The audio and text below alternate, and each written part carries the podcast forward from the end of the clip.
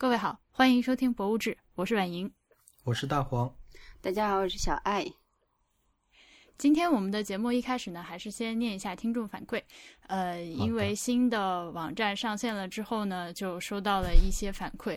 第一篇是来自一名要求匿名的同学，他说：“首先祝贺《博物志》两周岁生日快乐。巧合的是，今天也是我结束一份工作，即将开始一段人生新历程的日子。工作之后再选择去英国念书，不是个容易的决定，前后也是准备了两年，勉强算巧合吧。那不管怎么说，还是决定要转年付 会员了。呃呃，会越来越好的。这句话是说给博物志听，也是送给自己。呃，就首先要恭喜你重新回到学校，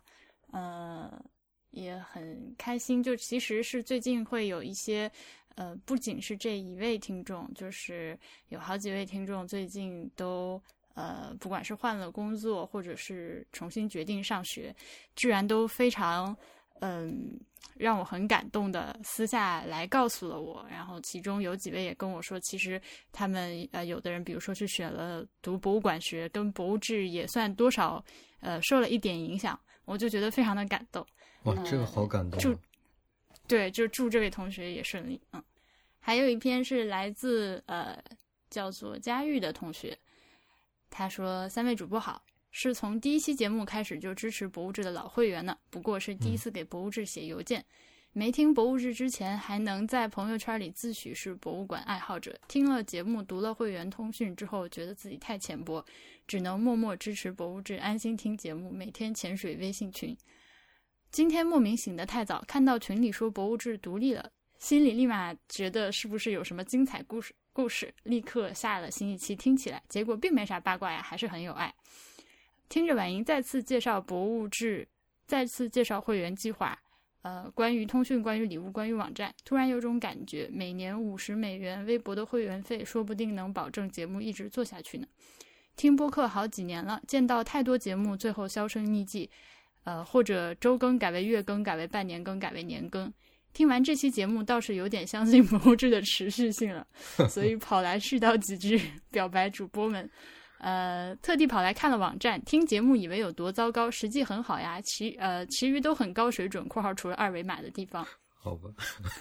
感谢这位同学的这个可以算是表扬和鼓励嘛？感谢感谢。嗯，我再那我就再念一个啦，都是都是和那个新的网站有关的。好的呀。呃呃，这是一名程序员同学写来的呃提意见的邮件呃。他说：“小爱大黄晚英好，小黄鱼两周年生日快乐。”一周年纪念纪念节目还历历在目，婉莹挖的好多坑好像都没怎么填土的样子，居然到了两周年的时间，时间过得真快。仔细想来，从第一期就开始听博物志了，但不知道为什么一直都没有下定决心入会。这次听了两周年的节目，突然有一个点被触动到了，第二天就付款入会了。不知道有没有错过沈博士的沈博士的首期通讯？嗯，哎，他我好想知道是什么点触动你，告诉我，知道是哪个点。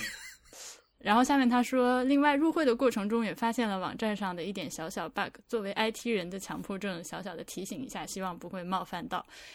呃，一会员页面那个往期礼物的链接，链到的是一个外部网站。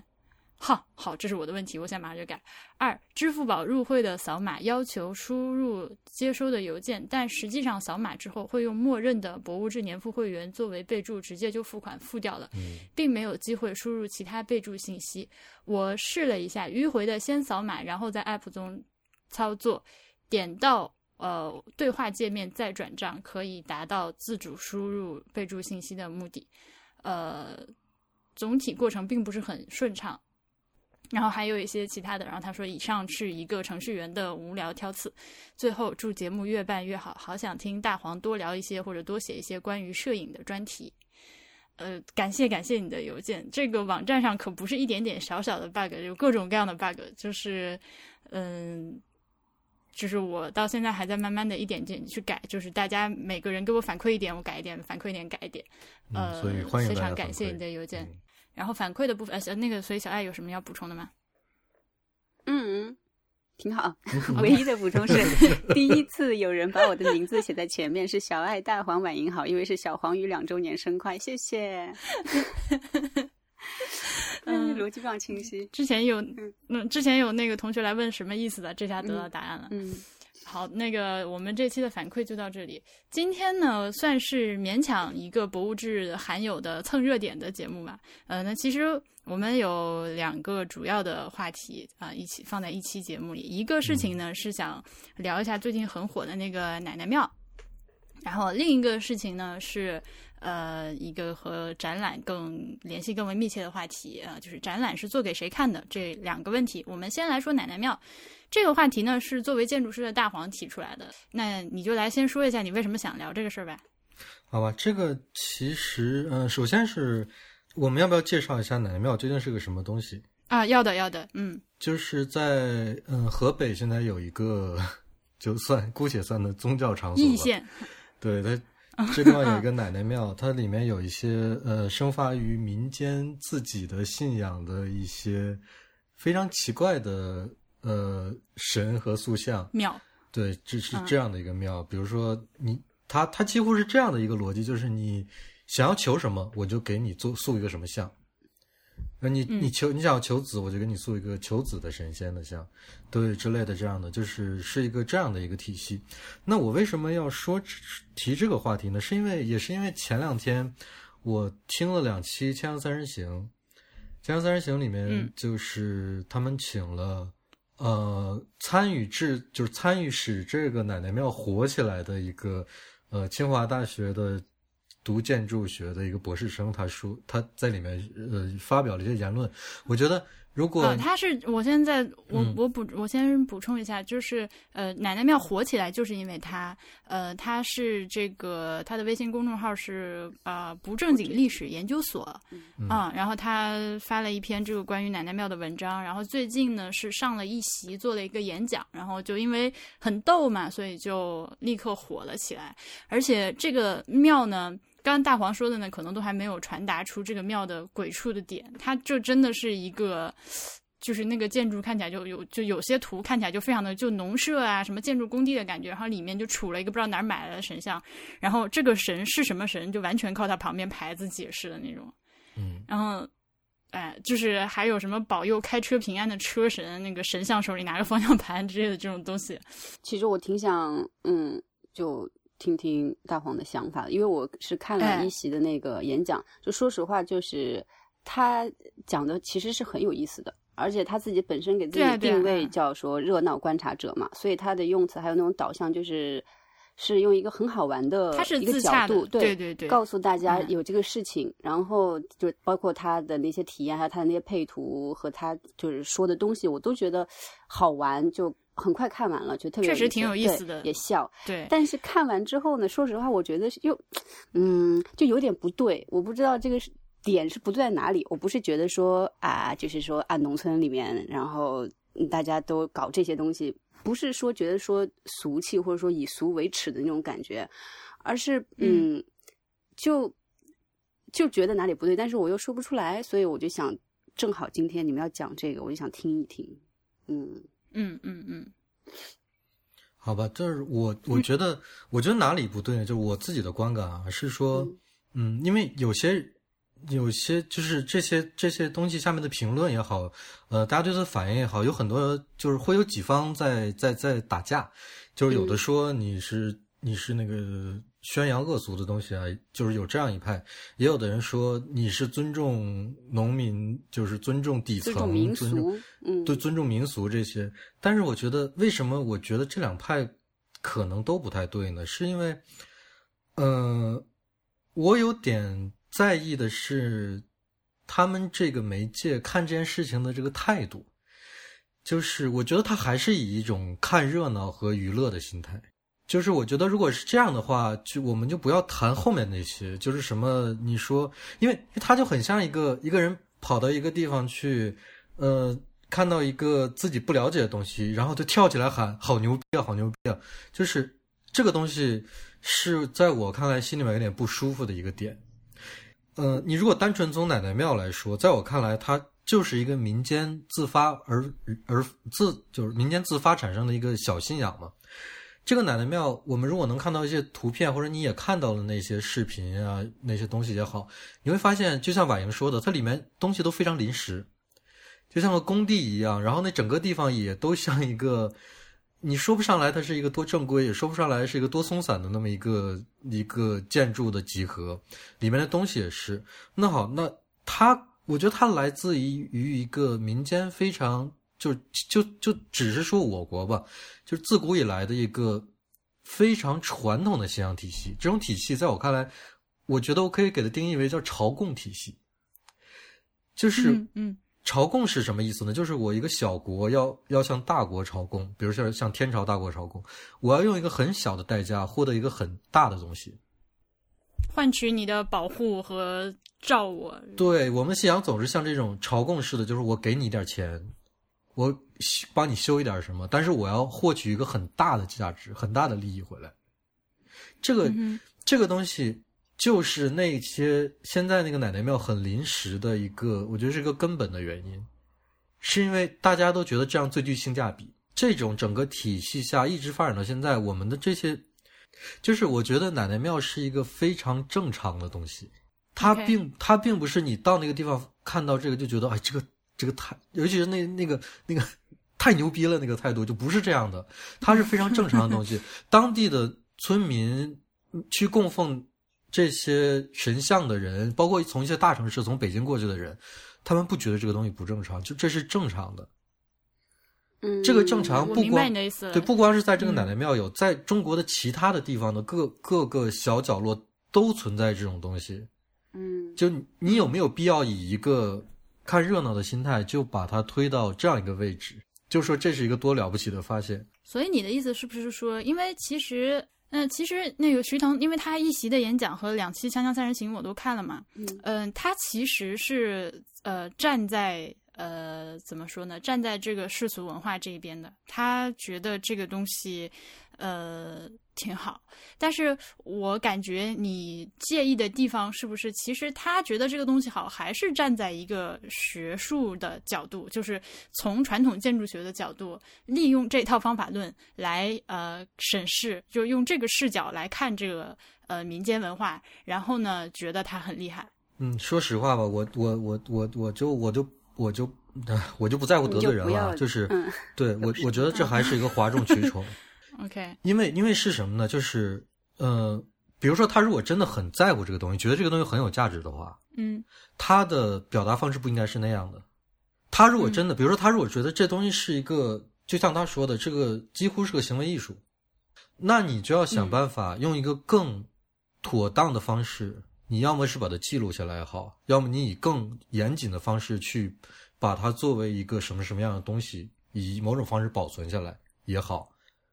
但是问题是，问题是不是就是他还在还是在拿这个东西说事儿？比如说啊，比如说，呃，香港，嗯我我在香港见过那种，就是我以前可能在节目里说过，就是一条街都是卖的那种烧纸人的东西，嗯就它里面有什么彩电、冰箱、手机，什么什么各种东各种各样的这种，光比如鞋就有各种款式、各种牌子的，衣服各种款式、各种嗯牌子的。你到那个地方，你当然苹果全线产品。对你当然会觉得说，哎，这东西真牛，真有意思。好，那你如果说在这个时候你你是拿它说事儿也就算了，你拿它作为一个公众的话题拿出来讨论也是一种方式。但是你如果真的尊重它，之前有个中国的另外的一个摄影师，他就把这些东西像非常就是分门别类的拍出来了，拍出来他是以真正的对一个物的摄影的方式拍出来的，就是它是一个静静物摄影，把很多很多比如鞋。嗯鞋拍了两三百张，然后鞋出了一本摄影集，其他的各种什么冰箱、彩电，他拍了两三百张，这些东西出了一个摄影集，就是好。无论如何，他是以一种妥帖的方式把它记录了下来，保存了下来。因为本来是那个那个那个那个原物几乎是几乎无法保存，长时间的保存。嗯你可以想象一下的那个材料什么的。那对，那当然，嗯，对，问题就来了，就是你是不是真的以一个打心眼里觉得这东西真的有价值，还是你就是说，哎，这牛牛啊，这东西很很有趣啊，然后把它拍了，就就这是两种完全不同的态度。嗯，就是我真的没有觉得这些作者是真的觉得这东西有多大的价值。我觉得不是，我觉得我可能没有你那么深的感觉，就是说他觉得好像这个东西很特别牛，因为他他之前也说，就是说就是所谓这个现在他们这种民间宗教，其实你要了解，就是说啊，现在民间是这样子的一个状态。然后呢，他们在就是精神上无助的时候，其实也就是通过这种东西去排解、去消遣。然后他觉得这个是这个东西的意义，就是我我觉得他还是有一些，就是带着这种理解去看这个东西的，没有只是说就是哗众取宠去去去去表达。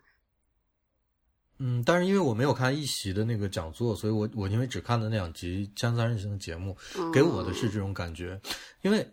因为即使他是从这个角度，就是说我民间民间那个有这样的信仰缺失，我有这样的心灵缺失，我去找这种补偿的话，那这也是我国宗教民间宗教民间信仰自古以来一直是这个样子。而且以后也还会是这个样子。是的呀，就比如说，那我看完之后会觉得，就是说，哎呀，其实他再怎么去去去怎么说，去把这个事情当一个乐子再说，但是他透出来那种感觉，就是我知道这个事情，我首先想到的是，就觉得说啊，其实这就是一定程度上代表了中国的一个一个一个精神，或者说我们的某一种特质。就像刚才说，你需要什么神，我给你搞一个，就是。就我们中国人特有的，就你上有政策，下有对策，不要什么政治正确，我们就是解决当下问题，随便怎么搞，野路子也行，嗯。但是呢，实用主义宗教对，但是我想就是那你们是有敬畏之心吗？其实很多时候没有敬畏之心。你刚才说的那点是的，就是说我可能就给你一点点小小的东西，但我需要求很大的东西，但这个也是我们就是怎么说，我们的宗教。我们对于宗教的一种一种一种特质和理解，对吧？有，我觉得有的时候我们我们我们是不是把它理解为一个宗教，都是另外一回事儿。是的呀，就是它能不能称得上信仰，这个都会有问题吗？嗯，就比如说我们平时，比如到了某些节，我们就烧纸，对吧？嗯，家家户户在一个街角烧纸，这个纸烧到哪儿了？我们有一个。文献或者经典来解释，我们这个烧纸烧给烧给哪一个世界？就就它是怎么用的？就就有这个东西吗？但是我们还是在烧纸。对，所以我更倾向于使用民俗这个词，而不是信仰或者宗教。我觉得，嗯嗯嗯，我觉得也也可以用这个词。就我们总在做一些目就是目说不清楚的事情，然后想要从中获得一些回报。哎，但是就是反过来说啊，就是说，其实本身奶奶庙这个存在它是没有问题的，因为存在。呃，当时说一句，就是存在即合理，就是说我们本身对于奶奶庙存在这个事情，其实并不是说有什么批判或者怎样的。你现在就是觉得不舒服的地方，只是就是说这个把奶奶庙推红的人的他的这个一个一个一个一个说话或者传播的这个立场的问题，对不对？因为对，因为因为有很多东西啊，就是包括就比如说很有很多摄影师，他们会觉得一个国家有趣，或者说一个国家是我对于我来说是陌生的语境。他会跑到这个国家去拍很多照片，然后或者也画一些素描，做画很多画，反正做一些小的艺术作品吧。这个东西他拿回来之后，他会有一个考虑，这个考虑我觉得是一个真的是一个出于尊重和审美也好，或者从真正想让它成为一个呃有意义的东西的考虑，就是他会先沉淀下来，把这东西放在一边儿。嗯。隔个一段的时间，可能五年、十年，再来看我之前拍的这些东西对这个国家的价值是什么，然后我再经过了这么长时间的思考和沉淀之后，我再把它变成一个主题，做一个展览或者出版。嗯，这个时候就就这个沉淀，我觉得是要有的。而你看到一个新奇的东西，直接就哎这个有意思，然后直接就公众号，然后就就就这就这这个，我觉得是完全不一样的一种态度。嗯，哎，但是我们不能否认啊，就包括我们今天的讨论，以及就是因为徐腾他上了一席之后，就是对于就是说很很就是引起了很多人对于奶奶庙的一个思考，这件事情本身是有意义的。嗯，就是说虽然就群众对吧？嗯，对对对，大部分群众还是在比如蹭热点就觉得好玩或者什么之类的，但是因为有这个点在，还是有很多非常有价值的东西出来了。然后就包括就是让大家再去意识到这个所谓说民间是什么样子。说实话，我看完那个之后，首先我脑子里面想到的是快手，就是虽然我没有用过那个软件，但是因为之前网上 太多东西了，我觉得那个本质其实是非常相像的，就是它反映的问题是一个问题。嗯嗯，就大黄说的话呢，我部分赞同，部分反对，因为可能是嗯正好我们三个人看的内容不一样。嗯，我是嗯俩都看有可了，能有可能。然后嗯然后小爱看的是一席的演讲，嗯大黄只看了《锵锵三人行》的两期。嗯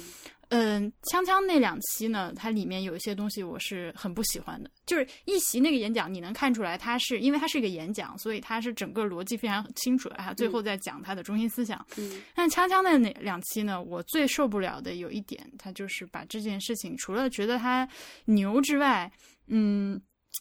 会说它是一种比较呃类似于当代艺术、行为艺术。然后他说，你们国国外那些搞当代艺术的人，现在到我们农村来看，你们那些东西都不算啥，这个我很反对。这个就有点偏了，嗯对吧？嗯这个我也我也很反对，嗯嗯嗯嗯嗯，这个话就不像是一个以这个建筑艺术为自己学术方向的博士生应该说的，就是我觉得，对吧？就是你从自己专业专业素养的角度来说，你把这个东西把它和呃，当然了，所谓的。啊，严肃艺术或者严肃建筑或者严肃宗教去做对比呢，可能是没有那么多可比性的。就是我觉得完全不能放在一起说。我觉得像这种奶奶庙这种玩意儿，比如说你刚刚说的快手那种嗯东西，或者说是呃什么二人转啊、民间戏剧啊之类的这种这种东西放在一起，他们应该算是在一个话语范围内的吧。嗯，但是徐腾他有一点呢，他就说，嗯，我们这种话语呃表达的话，可能是因为我们站的立场太傲慢了。嗯有可能有啊有啊，就我觉得是阶级不一样。啊，但是 但是你看啊，就是就是像婉莹说的，因为我们看到的渠道不一样，他对这个东西的表述形式不一样，所以我们的感受会有点不同。但是我觉得恰恰就是《锵锵三人行》更像一个直接反应，就它没有被整理，没有以一个没有以一个非常没有稿子啊，就是对，没有稿子，对他，他，他更是更更是直接发自内心的，而不是一个经过怎么说他自己的那个那个审时度势说出来的话，所以我觉得那个反应可能更直接。这这可能是我觉得怎么说，我我我反正反正反正我以非常谨慎的态度提出一点反对意见。嗯，嗯也就像婉莹说的，就是什么能拿来做艺术？不是说这种民间信仰不能拿来做艺术，当然不是。但是问题就是，艺术有一个非常非常重要的考量，就是质量。哪方面的质量？就是我我不我我就是我说这个话，我说这个话可能不是那么容易理解，因为，呃，就像有有些人会开玩笑说，就是当代艺术就是拿一堆破布什么什么乱七八糟摆在那里，就、就是一个当代艺术。当然不是，就是呃也有些人会说、啊、这个东西我也会画，随便随便就崩块布，然后弄弄几笔就画出来的。当然不是，就它是有质量在里面的。即使你开玩笑说杜尚弄个小便池，签个自己名字就当艺术品了。那不是你想象的那样的。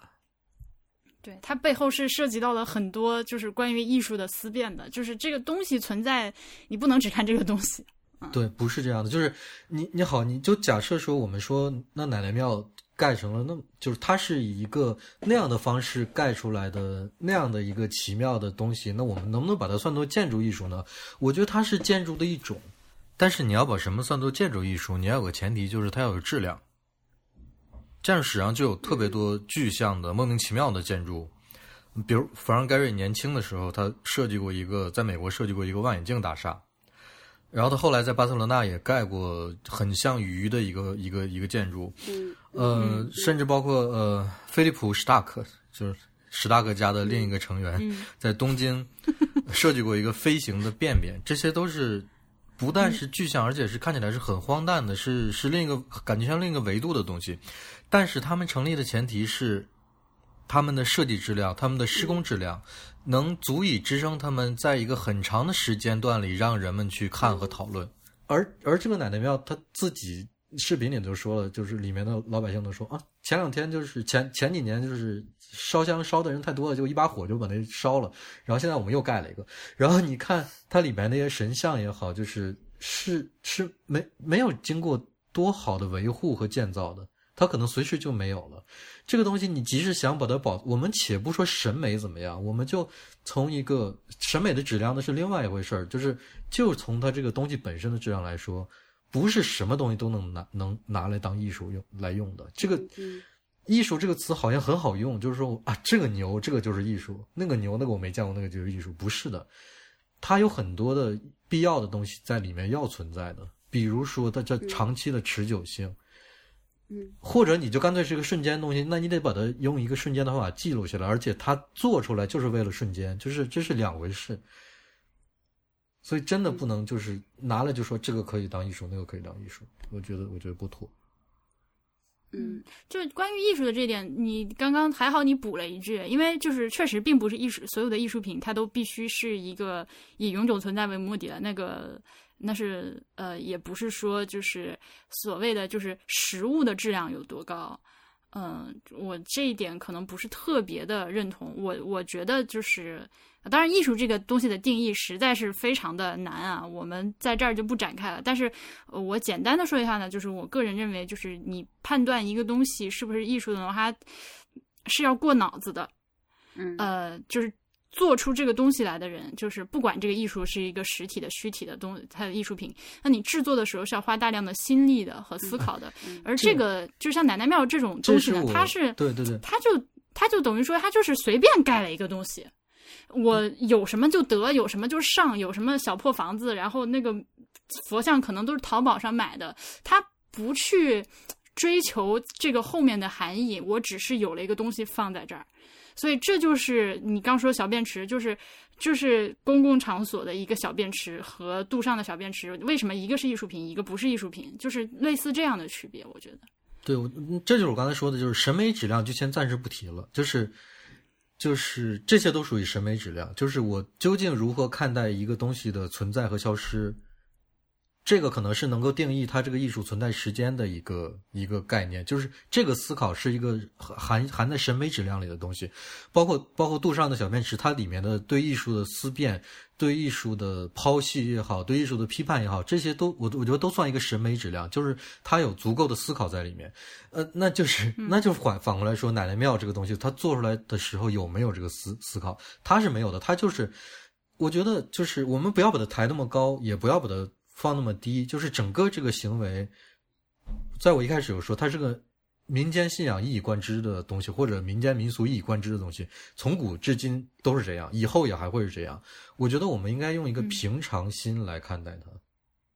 嗯嗯就是它就是存在的，以后也会是这样。如果这个东西能够，比如说那个车神，保佑你开车平安那个车神，他如果能够一直存在下去，大家都来供奉他，以后这个雕塑会越做越好，这个庙会越做越越盖越好。就可能车神真的变成一个有一点规模的信仰的话，那我们那个时候再来就跟什么再来看它祖这种是。保佑航海顺利的神一样，就是他当年也是因为有人要航海，所以才被造出来的神嘛。对，就是我们隔一我段时其实是，觉得，觉得就是说，奶奶庙之后真的有可能成为一个艺术，但它现在可能还没不是。那然后就是一个所谓的这个视角的问题，我并不认为我们三个人是所谓的就是。嗯，把自己放得很高，然后去瞧不起奶奶庙。嗯嗯嗯，我会，我我觉得我们看到那个玩意儿都觉得很逗、很好笑，但是并不是一种嘲笑吧。嗯，尤其是作为一个那个无神论者来说，就更谈不上。我并不觉得某些大宗教就比这玩意儿高级到哪儿去，对吧？嗯这个，嗯啊，只是说我们和呃徐腾他在说这件事情的时候，可能关注的点不太一样吧。我嗯可以吗？艺术家，你还满意吗？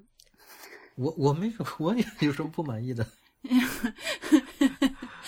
就是它是一个呃，就是这些民俗的东西啊，就是我觉得用那个呃，尤其是传统艺术审美的那套路子去看它，显然是不合适的，嗯对吧？你那个我们不能以。就是那个徐腾，他在那个一席里面有一段，我觉得讲的很好的是，他觉得就是我们普遍意意义上认为的艺术都是呃所谓的高雅艺术，呃统治阶级艺术，呃就是就是有钱人的艺术。说白了，就自古自古以来，穷人的艺术都是没有得到呃足够的怎么说呃保护。宣传和就是他在那个主流文化中是不占什么很高地位的。嗯嗯嗯，那所以呢，从他他从这个角度讲来说呢，就是会觉得，呃，我们今天去了解和观察这个类似于奶奶庙，还有他举的其他的例子，比如说长得像大王八的那个白洋淀的水族馆啊，什么嗯长得像各种那种楼，呃，就是值得关注。我觉得停留在这个层面上，我是 OK 的。嗯，但是你要他要是像他这么说的话，那你想一想，嗯就是我们全国各地从我们小时候就开始，你有各种各样的这种例子，比如说我们幼儿园的滑梯，嗯就是经常建成一个像要么是长颈鹿的样子，要么是个大象的样子。哦哦，我想说那个什么喜羊羊，现在那个小朋友投币坐的那个喜羊羊那个小车，你知道吗？对，那个摇摇什么，对对对对，爸爸的爸爸是爷爷，就那种东西。好，那喜羊羊都超鬼畜的。就是我们民间的东西就是这样的，嗯他他没有必要被被拿出来说事儿，你明白吧？就是我是这种感觉，就是就是你要以一个平常态度去看他。你说他是，你说他是，嗯，你如果真的真的想说把他们整理起来，那你就好好整理，好好总结，好好把他们成为一个连贯的叙述，把它把它成为让它成为一个知识体系。这个时候你再说说这个东西已经被被我真正的呃解释清楚了，那他也就嗯那他也就是所谓的那种，他说我们以前都不尊重底层的这些艺术，现在我们想要尊重它，那你怎么尊重？你的尊重岂不还是把它整理成一个完整的东西呈现给大家吗？就是你光说现在有这个长得像王八一样的这个水族馆，你有没有回溯过去那些我们生活中我们经历过的那那些那些各种各样的奇形怪状的，就是那种小的县城的那种动物园、植物园，就是里边各种奇怪的东西，就是这就是我们底层的。嗯，比较平常的老百姓想要我我不说底层，底层这个话词可能用得不好，就是嗯就是基层老百姓想要做一些东西，他第一个想法直接就是具象。他想要做一个嗯跟艺术有关的东西，跟美有关的东西，就是直接就是具象。这也是一个一个审美的进化的过程，就是用一个比较比较学术的角度来说，但是这个这个角度可能本身就是被人抨击的，但是它就是这样的，就是我我要理解一个东西，我首先要从具象开始，然后再变成抽象，那就是这样的，一直有这种东西，我我觉得就是应该用平常的看待的。，OK，如果这个东西最终能产能够有质量，能够持续很久，这个质量不是也不光是说本身那个做出来东西的质量，也是说这个觉得这东西好，就是觉得这东西有趣。我们我们一直做大象的滑梯，我们做到现在还有这个大象滑梯做的越来越好，越来越丰富多彩，最后变成一个很很固定的东西，那我们再来提它是不是艺术。嗯要不然就他就就这样就就消失在历史中了，那那那那他就是消失了呀。我还有一个比较担忧的事情，就是说，嗯、因为在面对就是类似的话题的时候呢，常常就是担心被人指说，哎，你如果觉得这个不好，你就是站在劳动人民的对立面，嗯、就是所谓道德绑架吧，当然也可能也没有到那个程度，但是，嗯，那么我我就想说，比如说，其实类似类似的其他的东西啊，比如说嗯像什么马路暴走团，呃，什么扰民广场舞这种东西，那我们在面对类似的这个民间活动的时候，是不是就你会陷入一个不敢表态或者不能表态的一个状态？会啊，这不就是所谓的政治正确吗？这其实是很烦的一件事情，就是这就是对啊，就是政治正确的烦人的地方。嗯但是我觉得呢，有些事在有些事情上，我们还是得敢伸这个头，就是我们不能因为要保证呃自己所谓的立场正确而彻底的没有意见。嗯，就是当然这个度怎么把握，就完全看你个人的那个价值观嘛，对吧？嗯我觉得在这件事情上，我还可以稍微和一下稀泥，但是请大家千万不要参与马路暴走团。什么是马路暴走团呢？哎，你不知道吗？嗯就是老年健身新形式啊，就是前面还要扛红旗。他们在马路上走是吗？对啊，然后就穿着那个统一的制服，然后之前红的就是因为有一个有一个老人团走在公路上，然后被车他们在车道上走是吗？就是一种无知和愚昧，然后但是又有一种血气，我感觉 就中国人民我们说不清楚那种感觉，你知道吗？嗯。你是说到这个，我们今天这个蹭热点啊，简直了，呃，是不是还要再喷一下《战狼》？就是我没有看，为什么啊？为什么在准备这个事情的时候，就突然间想到说要说说一下《战狼》？因为它好像从某种程度上说有一点连续性。因为《战狼》这个，我先说我的态度啊，我是要喷的。然后我认为它就是一个以煽动底层民粹情绪来，呃。获得自己票房成功的这么一个作品，就是从电影的角度来说呢，它就是一个 B 级片，并不是什么高大上的东西。嗯，所以小爱是看了是吧？对，因为它太火了，所以我就就去看，我就感觉自己好心虚的样子。为什么呢？但是就是，嗯，就是，哎呀，这嗯，被你这么一说，这它又是一个相通的。就为什么这么一个？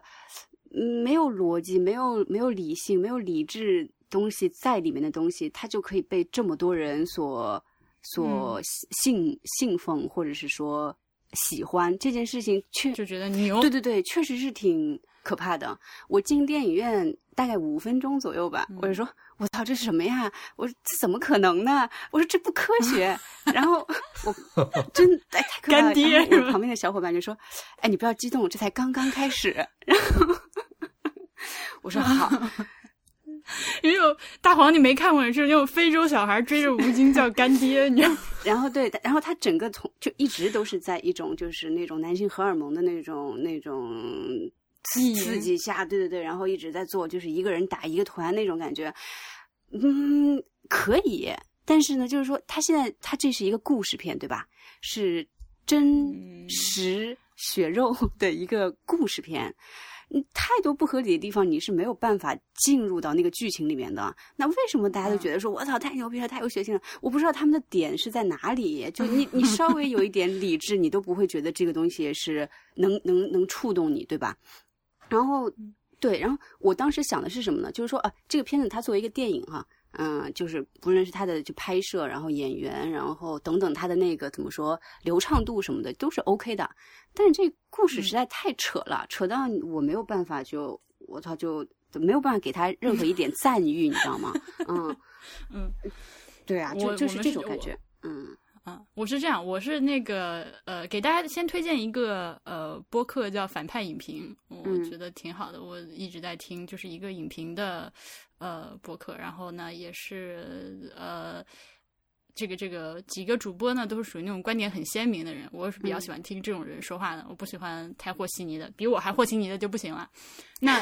他他们是那个聊了一期《战狼二》。然后呢，我我当时是想说，那这么火，要不然去看一下。然后就想，那回家先把《战狼一》给补了。嗯嗯嗯。然后结果看完《战狼一》之后，就替我省下了票钱，我并没有去电影院看《战狼二》。那那你那你是那你知道你看了你知道里面情节吗？啊，我知道，就是已经不用看，因为现在网上铺天盖地都是里面的情节，我已经都知道了。对这个打雇佣兵啊，干非洲什么之类的这种设置，然后打坦克，一个人就是打坦克这种。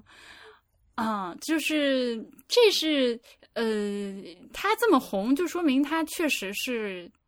就是有这么一个需要这种心理被满足的市场。嗯，这么说吧，这么说吧，就是说我后来想了一下，就是说，我觉得这个。呃，是这电影是可以去看的，但是呢，就是说，如果你不是把吴京作为一个就是正常的人，他就是一个军人嘛，来表现，就比如说吴京他因为喝了什么东西，或者吃了什么东西，或者被人打针了，他变成了一个超级英雄，他不太一样了，然后他去做这个事情，我是觉得是完全 OK 的，我觉得这是我们中国的英雄电影，但是因为他把他作为一个正常的中国军人，然后去表现的时候，这就是完全。不合理的，这是一纯纯意淫的，你知道吗？我就不能接受。但是他只要换一个身份，对，你就说就是一个超级英雄，对这个事情就就是 OK 的，嗯。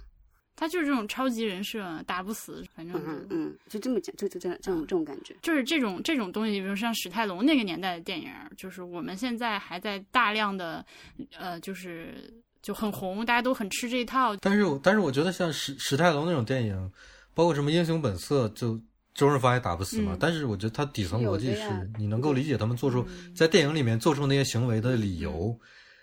就如果没有这个的话，我觉得一个电影是是不是没办法没办法变得好看的。看吧，去看吧。那第一部里面还有那个赤手空拳，就是真的是打狼群呢，我我他都瞎了。啊好啊，了好了好了好了，我嗯，换话题。那个好，呃，接下来是本期录音的第二个主要话题，就是展览是做给谁看的这样一个话题。好深刻哦。呃这个话题也是大黄提出的。我因为我觉得有些有些展览展览在一个地区会有受欢迎和不受不受欢迎一说，也是有也会有这个现象，所以我就觉得这个现象值得聊一下，就是什么样的展览会受欢迎，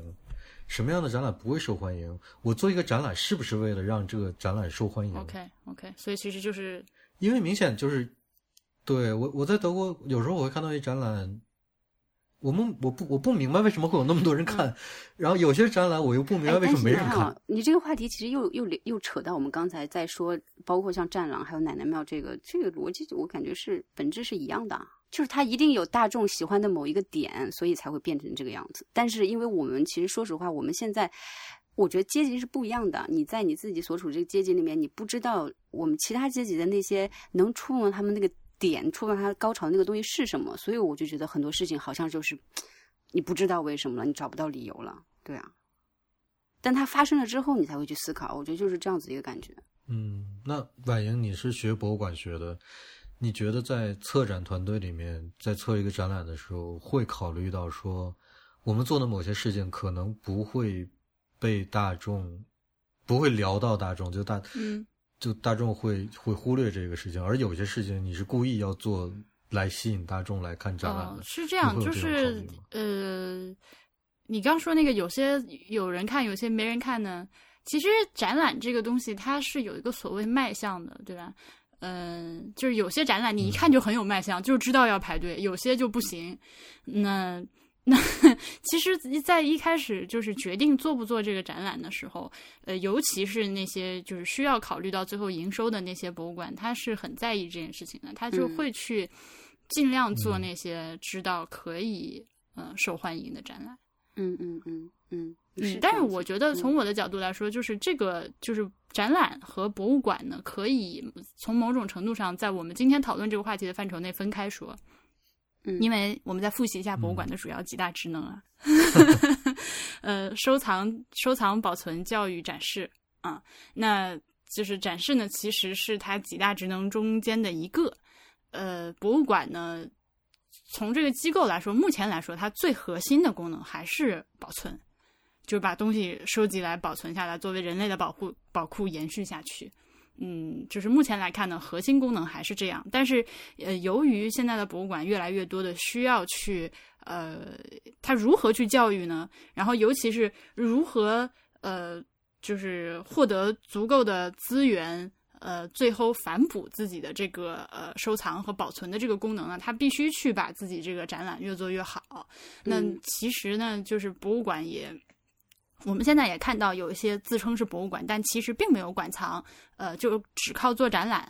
的嗯那些馆啊，那从其实从严格意义上说，那些都不能算是博物馆，它只能算是一个展馆。所以我基于这个说法呢，我认为我们在聊这件事情的时候，呃，可以暂时把博物馆和展览这两个话题分开说。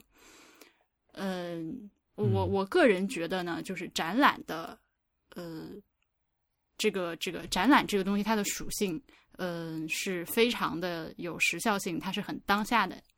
嗯、尤其是今天我们看展览的时候，就是过去的博物馆可能呃做一次展陈，它要展出好几十年，它是一个呃就是所谓的常设展览、固定展览，它这那个周期都是往二十年、三十年上考虑的，所以并没有什么时效性。我们今天还能看到一些就是一看就很陈旧的展陈，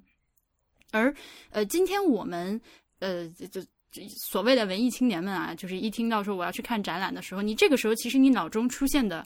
是一个是一个特展的画面，对吧？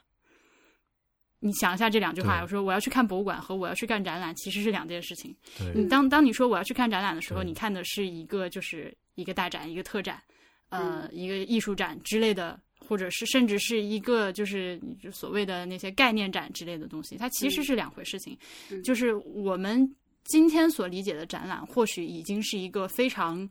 快速的东西了。它已经和以前的尝试展不一样了。我觉得，这个是我接下来我们一会儿聊到展览做给谁看的时候，我的一个基本的观点。而且你这个时效性其实跟刚才我说的有一段话是也能搭上一点关系的，就是比如说我们现在说做一个展览，回顾某一个国家的八十年代的艺术，或者八十年代的某一个门类的艺术。就觉得还挺合适的，但是你现在如果说回顾从千禧年一开始那十年的艺术，你就会觉得，我们有没有权利在现在这么短的就只过去这么几年的时间就去回顾它？就这也是时效性的一种，就就也有点像我刚才说的，说你还是要把这个东西放在那里沉沉沉沉沉一段时间，然后回头再看它的价值究竟在哪。嗯。但是呢，怎么说呢？就是这种东西就。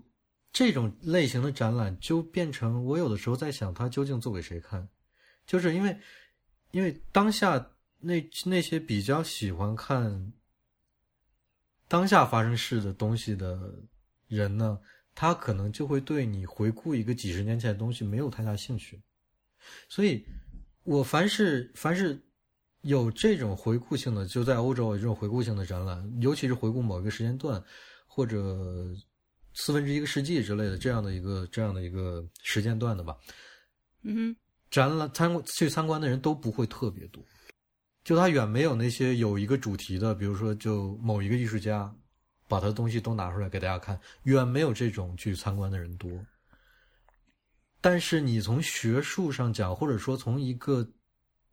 展馆的收藏的一个体系上来讲呢，可能这种回顾展的意义要要更大。嗯，这是我我会思考的，就是我这个展览究竟，那我是就做出来了，我付出这么大的心血，弄出来这么东西，我有没有必要真的把它展出来？还是说我就干脆出几本书，然后把这东西编编撰收藏放进库里面就好了？那我这东西拿出来展览是给谁看的呢？就是就我会有我觉得吧，就是展览它就做给人看的嘛，就。但是呢，就是说，那这对啊，你展览做给谁 看？这个问题其实我觉得一定程度上是要抛给那个策展团队的。就是你想推出这样一个展，那你首先就会想说，那我们的定位是什么？就你做一个东西肯定是有定位的，但是你这个定位你就就是是有人群的嘛？那它能涉及到多少这个人群的话，跟你自己本身这个内容是肯定是有关系的啊。然后，那你如果定位不太准确，就等于说你这个市场的定位可能是失败的。啊，如果你觉得就是说，我想更多人看，但是他没有这么多人，对。但有的可能他就就不需要这么多人来看，嗯。我觉得就是说，我去看一个展览，很多时候我们就是看展览的人，观众是处于一个被动的状态的。那真正主动的状态，你就说为什么，目的是什么的话，这个是策划那边去想的一个东西，嗯。那甚至有的人可能，你这样讲的话，那就是从目的上来分的话。你是起到一个什么教育啊、普及，这是 OK 的。但有一些人真正做展览，他可能只是想要一个啊，这是我的个展啊，我展出了，他并不需要就是有群众来看。我觉得就是看你的目的是什么呀。对你说的这个很对，呃，但是我说我刚说我说我刚才那番话，我其实有一个立场的，这个立场在于就是所谓的现在国内的展览或者说博物馆业开始火起来了，这个打引号的“火”字，我听到这个话，我就隐隐的觉得有点危险。这个危险就在于，你这个火是不是意味着你会去追逐那些有吸引力的题目，追逐那些能燃爆媒体公众号的有话题性的展览内容？嗯，而而有一些本来应该很有价值的东西，它就因为不会像那那些展览那样受欢迎，它就被舍弃了。舍弃的结果就是它本身背后的那些。能够让它产生价值的那些资源、那些研究机构、那些人，他可能就觉得这件事情做起来没有意义，在当下这个时代，他这个东西可能就示威了。那那，但是它反而是可能是更有意义的东西。我会担心这样一件事情。就你这种担心是可以理解的呀。嗯，那这种时候我们要首先大喊一声“社会主义好”，就是呃，我们国家的这个博物馆体制 就保证了我们的博物馆可以做这些。没有人看的展览，啊，这个是这个是一个前提啊。嗯。比如说，就是呃，在陛下观群里很火，我看博物志群里也有人呃，也有好多人去看了，就是杭呃不是杭州，就是那个呃并蒂莲华那个呃一个佛造像的那个展。嗯。像这种展览，就是呃，它因为跟那个什么呃国家博物馆的呃大英百物展撞档期了嘛，就是两边对比非常的明显，一边就是恨不得排队排成狗，然后另一边就没有人，就、嗯就是这么一个状态。嗯，就是如果说它不是一个这个呃公家拨款的博物馆的话，首先这事儿办不出来。那至于你说这个东西是不是，呃反正也没有啥人看，我们还不如拿高清图片出本书呢。其实我觉得某种程度上说是可以的，但是，嗯、但是你博物馆作为一个呃，它它需要履行自己的职责，然后把东西拿出来展出是它职责中不可分割的一部分，这是它的义务，而且也确实有这个。呃，有人有这个需求，我就是要看到这个东嗯西。嗯那嗯嗯呃嗯，对我们不能说极端到呃，就因为他没有人来看，所以就不做了。我觉得是这样。然后呢，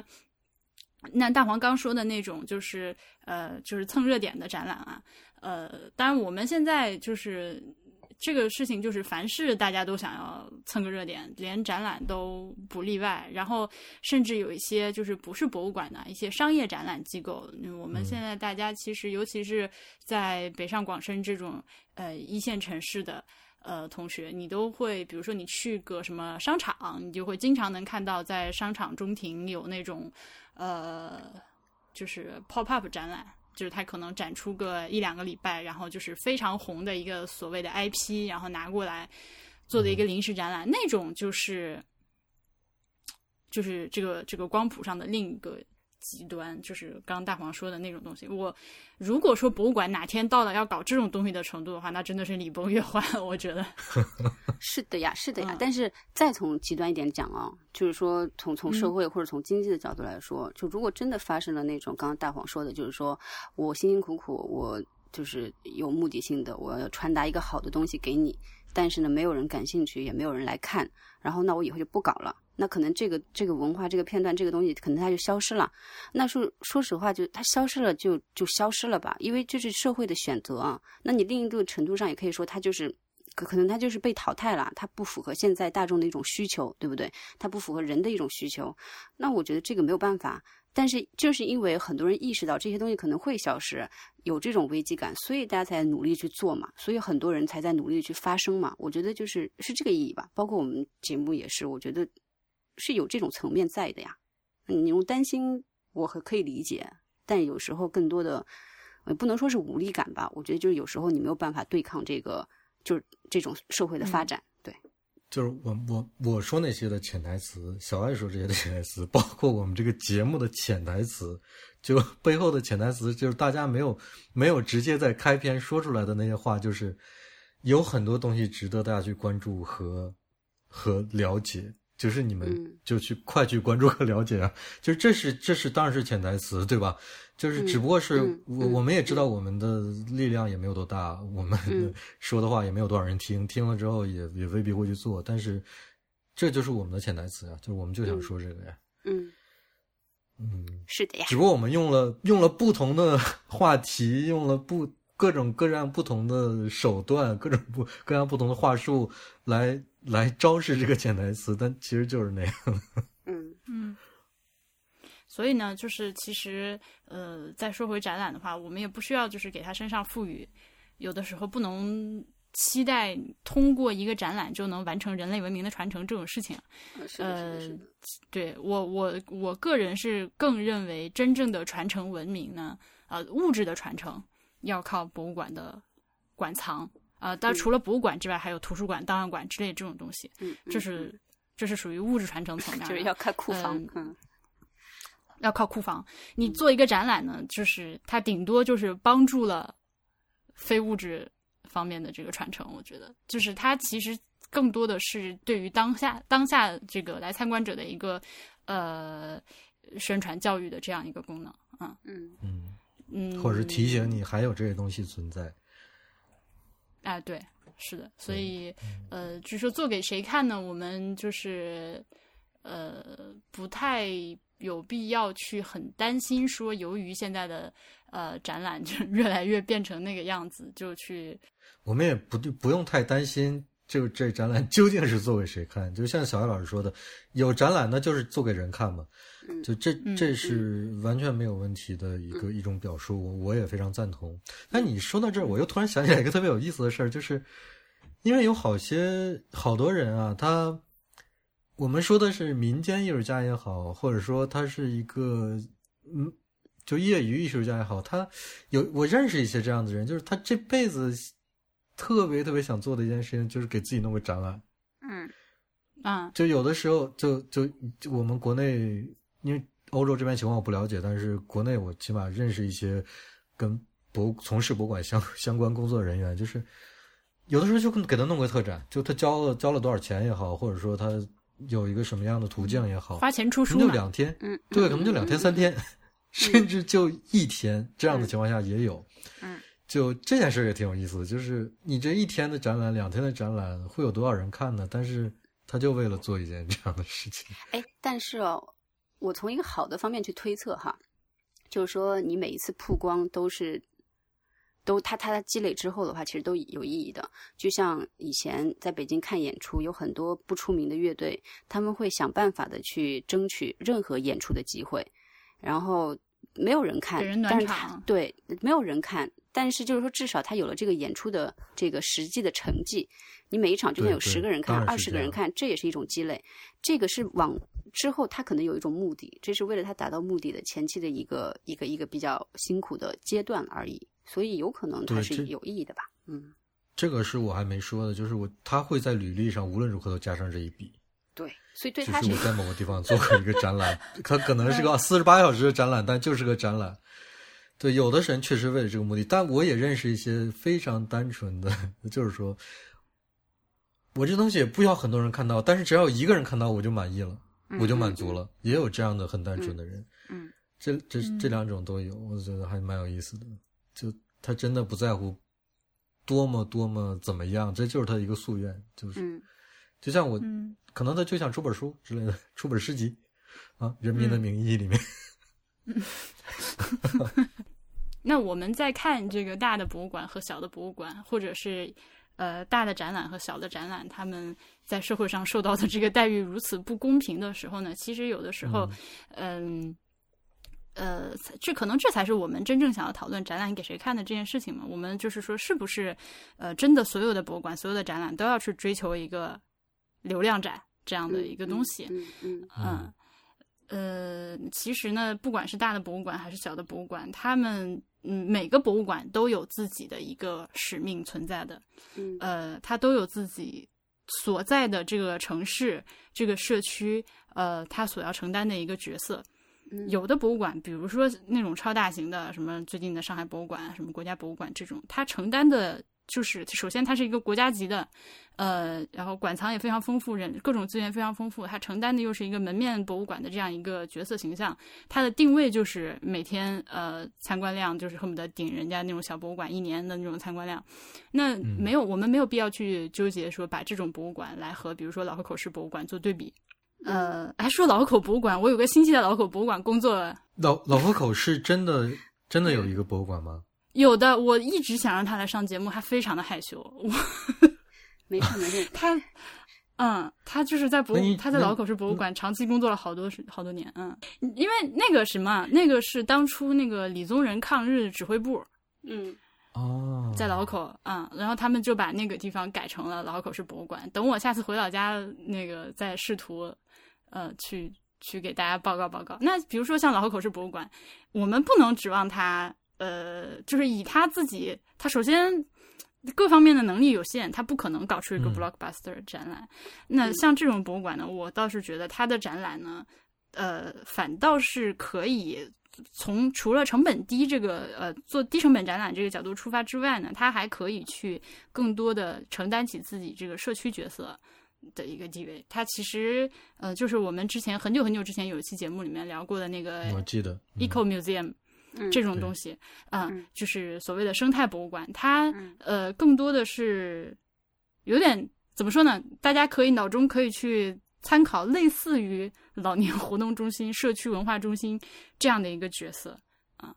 就是并不是说这样的博物馆它就 low 了，它相相反非常的我们急需这样的博物馆，就是呃，因为绝大部分的人并不是住在呃北京、上海这样的城市的，我在南京都觉得展览不够看。嗯，所以非常需要这种小的这种博物馆来慢慢的呃生发出来，然后甚至形成一个这种呃社区民间博物馆的这样一个网络，是非常有意思的，或是非常非常有前景的一件事情。嗯，就是服务于本地，没有人投钱呢。嗯，对，就国家应该多给钱就对了。据说这些那个社区老太太都特别有钱。啊，如果能够形成那样一个那样一个捐赠体系，我觉得也挺好的。但是你必须要让让他们看到你能做出什么东西来。对呀，你必须给人点什么。嗯。哎呀，你要是这么说的话，我我就是我有点想聊一聊我我设计的那个博物馆了。嗯。就因为那个博物馆 好来来。因为那个博物馆是就是那个村子，那个村子就是自古至今就一直有一个手艺，就是造手工纸。嗯嗯，啊，那个村子也没有多少人，人非常非常的少的一个小村子，但是他们就是因为有那么一两个年轻人，好像就一个，嗯，去外面读书，读的是跟文化艺术相关的。他回来之后就跟村子里面人聊聊聊，就觉得我们就应该做一个，不管多小的一个小博物馆，但是把我们村子里这个造纸的东西，把我们的这个技术也好，文化也好，就在里面展示。所以他的钱是哪里来的？他并没有做一个很小的。哇！村民集资就能建成那样一个博物馆吗？就没有多少钱吧，几几十万块钱。嗯，然后最后就真的就是以这种形式，就在他们村口建了一个很小很小很小的博物馆。那现在的状态就是说，那个博物馆那个还有两两三个房间，就是因为他们那个其实还是挺重要的一个造纸文化，有一些比如说呃国际组织啊，或者一些文化研究机构啊。都会跑那个地方去做一些小的研究，他们还有一两个房间，两三个房间是给那些人住宿准备的。嗯嗯。那本身现在这个村口的小博物馆呢，就有点像他们整个那个村子的文化活动中心的样子。嗯。就大家没事就跑那个地方就聊聊天聚一下，弄个什么小事情，就还挺有意思的。嗯嗯嗯。这个就是婉莹说的特别，我们特别需要做的事情，就是把我们本地的东西，因为中国这么大。嗯嗯，中国太大了，嗯嗯，我们不能只看到北京、上海、广州有什么东西，就本地的东西有很多很多。如果也就是说，如果我们把本地的很多文化都民俗都集中起来，你就不会惊讶于说，哎，怎么还有个奶奶庙？嗯，就是全国各地这样的东西 太多了，又黑了回去。嗯，就真的太多了。你想一想，一个特别极端的例子，你觉得锦绣中华这种东西怪不怪？世界之窗这种东西神不神奇？就就太有意思了，好吗？但是你你就是要把这些东西啊整理也好，集中也好，做成本地的特色的博物馆也好，就是要要做这些事情。是啦，是有有人要做啦，就是因为大众很多时候他不知道要什么，没有人做这个事情，永远就没了。只要有人做了的话，他就一定是有受众的。对，所以先做这件事情比较重要，但是可能有很多垃圾。对。呃，那个那个，我之前不是看了一期那个上海的那个什么改造家那个节目，然后里面，呃，某一季的那个压轴节目是你们美院建筑系的那个吕品金嘛教授，呃，去给一个村落做了一个整体的呃规划和那个新村建设那种那种东西。嗯，哎，所以那个节目后来你看了吗？没有。OK，那就不说了，因为他也，他也给那个村儿搞了一个那个博物馆，是不是搞砸了？然后也是，我觉得还行吧，还行吧，至少那个博物馆看着还行，就是就是挺挺是我说的那个意思，就是让小朋友们可以来啊，就是到那个农家里面征集了很多。呃，就是我们这个地区，我们这个民族常用的一些日常生活器具啊，什么农具之类的，然后放在这个里面，嗯啊，给小朋友来看一下，这个是干嘛用的，那个是干嘛用的之类的。嗯那呃，说到这个民间博物馆呢，呃，我想在，因为今天节目已经录了挺长了，那但是结束之前呢，我想跟大家推荐一个呃，南京民间抗日博物馆。嗯。啊，抗日战民民间抗日战争博物馆，嗯这个是我呃之前去那个啥去牛首山路上经过，然后路过就看到这个招牌，觉得非常的神奇。嗯嗯，它是门脸儿那个一楼呢是一个大酒店，然后哎啊是个饭店，然后是就就是就是临街完全看不出来这个博物馆入口在哪儿，但是就是在这个呃四层五层楼房的顶上有一个牌子写着民间抗日战争博物馆，嗯然后正好我前几天呢呃有事情经过那个地方，哎就在那个路对面，然后我就去看了一下。嗯，这个说实在的呢，也是一个去之前抱着看奇葩的心情去的，因为嗯他看着就是一副不靠谱的样子，你知道吗？但是，嗯 但是，但是进去之后呢，呃，觉得非常的用心，甚至有一点感动。呃，但嗯他呃，我但我也不是说这个，就是我们我觉得从传统的我们来看一个博物馆或者说展览的角度呢，它并不是说做的有多好啊，它是一个呃纯的私人博物馆。呃，就是一个老板，然后一个爱国老板，然后他呢，就是呃一直很热热心于这件事情，然后就是这么多年来呢，呃，从零三年开的这个馆到现在，据他自己馆里面的介绍呢，说已经陆陆续续投入了三千万人民币，嗯。嗯、这样一个经费，呃，这个面积倒也不大，呃，就是几百一千平米这样子，呃，展现呢就是呃一条直线按照那个顺序走下去，先是那个呃战前的南京，然后日本人进城，呃，然后那个战争的这个惨烈，什么南京大屠杀，然后收集了很多呃呃当初这个呃见证历史见证人，不管是士兵还是老百姓的呃证言、照片、什么手印儿之类的这些东西，呃，然后最后什么日本投降走向和平，然后大家一起呃反思战争，就是思路就是这么一个思路，呃，但是我我觉得非常。